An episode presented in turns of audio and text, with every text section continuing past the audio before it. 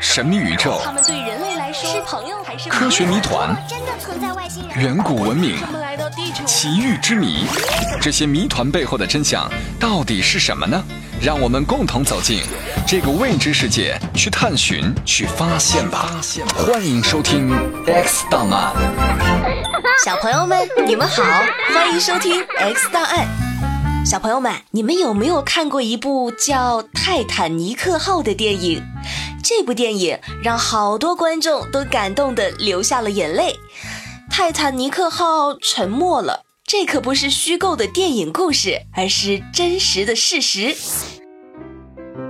泰坦尼克号是英国的皇家游轮，在当时是一艘世界顶级的豪华巨轮，被人们称为“永不沉没的船”，有的人也叫它“梦幻之船”。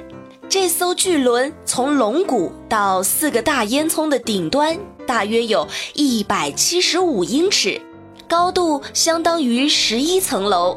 这艘巨轮在安全方面做了一个自认为全面的设计，它有两层船底，由带自动水密门的十五道水密墙分成了十六个水密隔舱，贯穿全船。十六个水密隔舱都可以防止船沉没。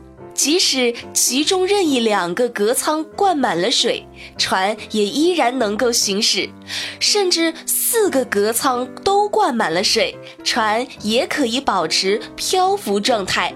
所以人们自豪地说：“即使上帝来了，也弄不翻这艘船。”一九一二年四月十号，泰坦尼克号从英国南安普敦出发，开始了这艘梦幻客轮的第一次航行。但是谁也没有想到，这个号称永不沉没的巨轮，在第一次航行就成了最后一次航行。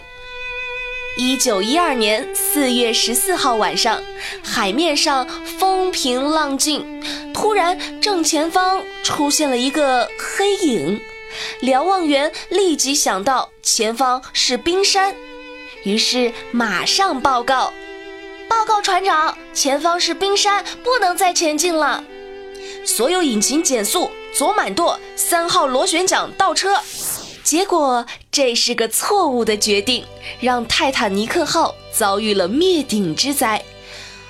不好，是暗礁！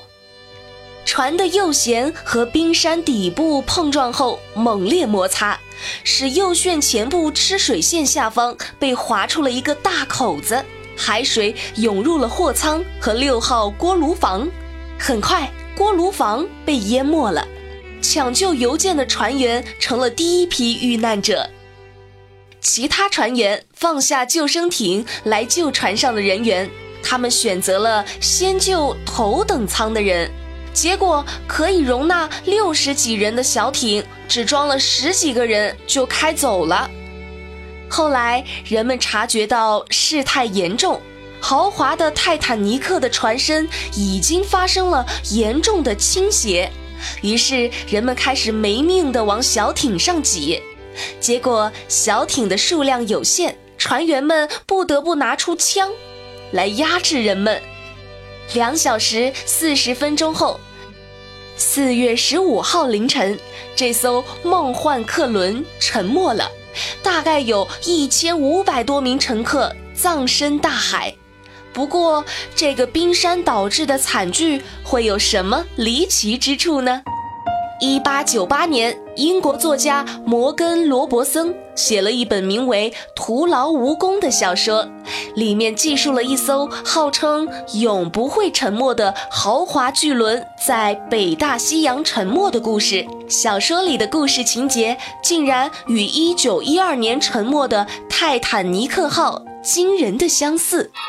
小说《徒劳无功》中的豪华巨轮名字是泰坦号，也是在出航的时候撞上冰山而沉没。失事的地点也是北大西洋。两艘船出事后，都是因为救生艇不够而导致乘客伤亡惨重。除此之外，两艘船都有将近三千名乘客。两艘船的航线都是从英国。到美国，并且两艘船上都有三个螺旋桨，撞冰山时的时速都为二十三码。为什么没有发生的事情却在小说中被描写了出来，而且这么巧合？难道小说作者有预知未来的能力，还是这里面真的有一个惊天大阴谋？好了，小朋友们，泰坦尼克号的故事就到这里啦。小朋友们可以去看看那部非常经典的同名电影哦。我们下期精彩继续。